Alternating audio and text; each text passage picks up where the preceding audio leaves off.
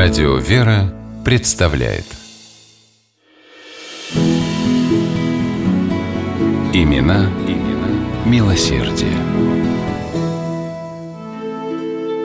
Во второй половине XIX века российское общество всерьез задумалось о помощи незрячим людям.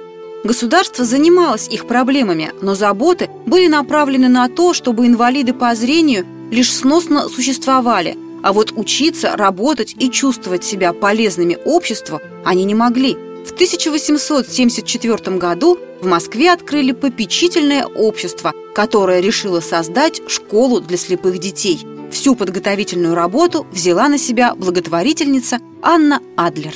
О том, как живется инвалидом, Анна знала на собственном опыте. В 7 лет она заболела и на всю жизнь осталась хромой. Серьезная и вдумчивая Аня отлично училась, После гимназии поступила на педагогические курсы, а окончив их, занялась благотворительностью. Помогала коллегам, работала в попечительстве императрицы Марии Александровны о слепых. Школа для незрячих детей, которой занималась Анна, открылась в Москве в 1882 году. Мальчиков и девочек, помимо грамоты, обучали плетению корзин, вязанию чулок, шитью одеял. Ребята делали сиденья для стульев, и занимались всем этим с удовольствием, тем более, что плоды их трудов отлично раскупались в магазине при школе. С обучением грамоте было сложнее. В стране отсутствовали учебники для слепых. За их создание и взялась Анна Адлер.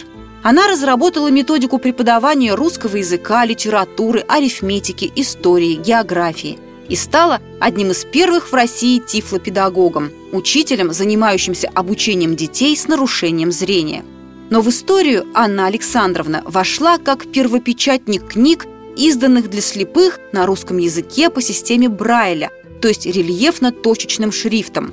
Выпуклые буквы и цифры незрячие люди считывали пальцами. Русский алфавит, основанный на системе Брайля, уже был разработан, а вот созданием нот на осязание занялась Анна Адлер, и воспитанники ее школы смогли обучаться игре на фортепиано, скрипке и виолончели. В России тогда не было типографий, работающих с рельефно-точечным шрифтом. Анна Александровна взвалила на свои плечи это совсем не женское занятие. За специальным оборудованием она отправилась в Германию и заказала его на свои деньги. В Москве добилась разрешения властей на открытие типографии. Преодолевая невероятные трудности, Анна Александровна сама набирала тексты, сама корректировала их, наконец, сама печатала – Никогда не видав этого дела, я не могла себе представить, что оно может быть настолько мучительно, писала Адлер.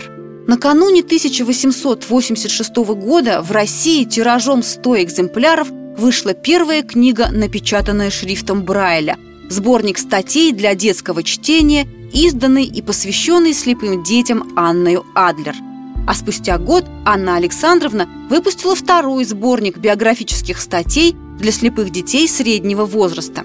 Эти учебники разлетелись по школам Украины, Белоруссии, Эстонии, Латвии, Грузии. О них писали в заграничных журналах. Анну Александровну называли «наборщицей Божьей милостью» и героиней книгопечатного дела. А героиня тем временем продолжала работать. Она создала в Москве при Румянцевском музее читальный зал для слепых, Политехническом музее организовала выставку, посвященную труду, быту и просвещению незрячих людей, и работала там экскурсоводом.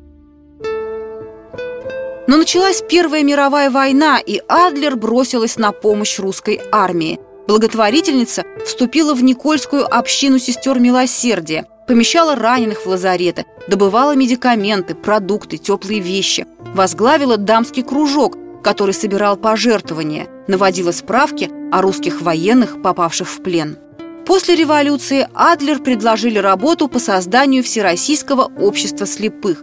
Увы, до его первого съезда Анна Александровна не дожила всего нескольких месяцев.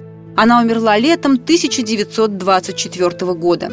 Почти 45 лет своей жизни Анна Адлер посвятила делу слепых. Работала честно и бескорыстно, открывая незрячим людям окно в мир. Имена, имена милосердие.